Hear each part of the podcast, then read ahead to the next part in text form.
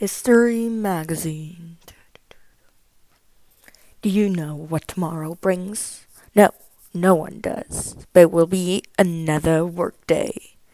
You know what tomorrow brought? This historic tradition Christmas. Christmas? How did they say it? One of our topics. With presents and family and yummy foods. Other rubrics. Cooking Five weird traditional Christmas foods recooked with superior synthetic ingredients. Famous Santa, the Dude in Red, and so much more.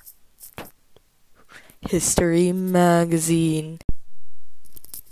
Ancestry Tech. We know you identify as Sami, but did you know you may be Zulu? Find out on Ancestry Tech. Do do do do do. Summarizing speeches. Speech summary. Do do.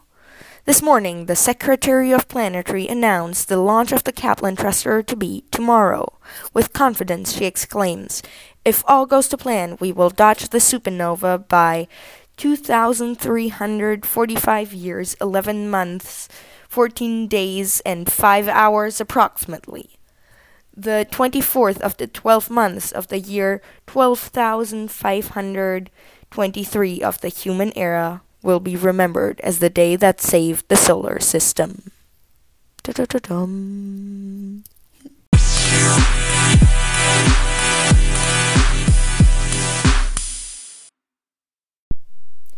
Hear the newest best songs on Gosling.